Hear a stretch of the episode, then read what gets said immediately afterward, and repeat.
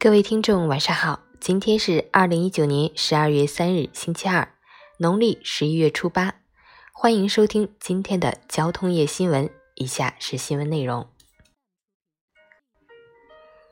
公安部近日公布二零一九年的十大醉驾肇事典型案例，十大肇事客车企业和破坏交通规则的十大不文明行为。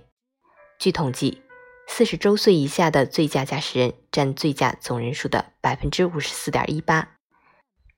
未按规定让行、违法超车、违法会车、违法停车等十类破坏交通规则的不文明驾驶行为，共造成九千六百五十六人死亡，五万八千六百七十五人受伤。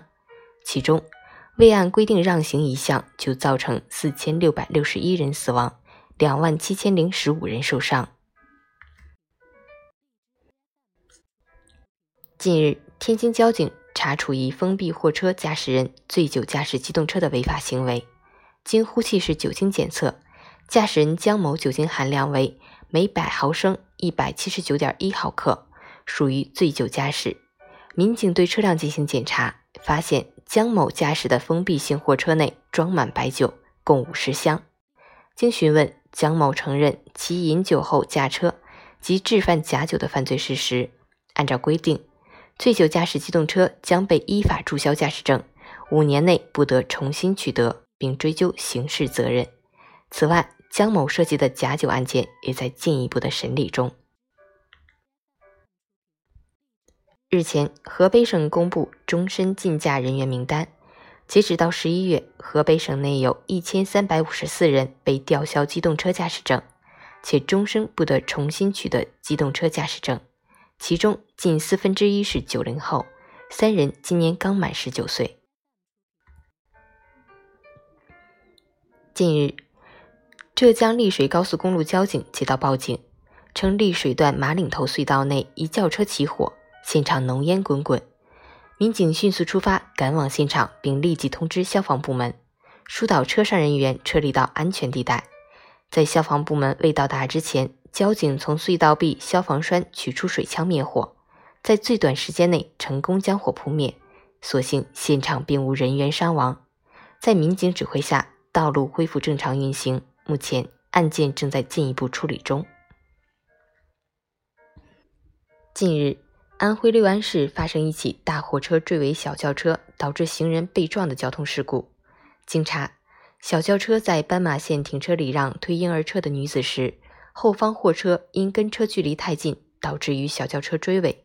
由于惯性，小轿车撞向女子，婴儿车也被撞飞。在六安交警和群众的帮助下，女子和婴儿被及时送往医院。目前案件正在进一步处理中。近日，由武汉市文明办、武汉市公安局交通管理局主办，中国交通湖北频道承办的“幺二二”特别活动，二零一九。畅行江城路，军运我同行，在第七届世界军人运动会主体育场举行。长期以来，武汉交警积极倡导交通出行规则意识、法治意识和文明意识，大力清除影响安全出行的风险隐患，营造了良好的尊规出行和文明交通氛围。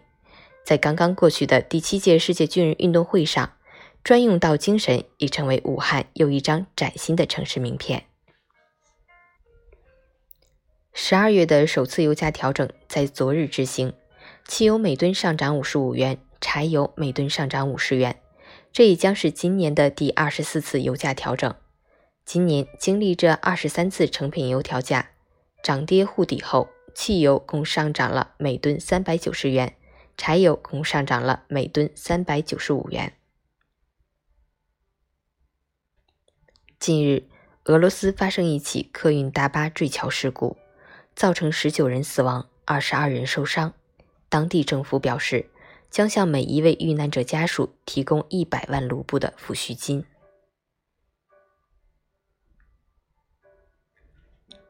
据中央气象台预测，未来三天，黑龙江北部、青藏高原东部等地的部分地区有小到中雪或雨夹雪，其中西藏东北部局地有大雪，四川中南部、云南。贵州西北部及台湾岛东部等地的部分地区有小雨或阵雨，雨雪天气出行，注意观察四周车辆，降低车速，加大行车间距，开启外循环，及时清理车窗雾气，提高能见度，保持视线清晰。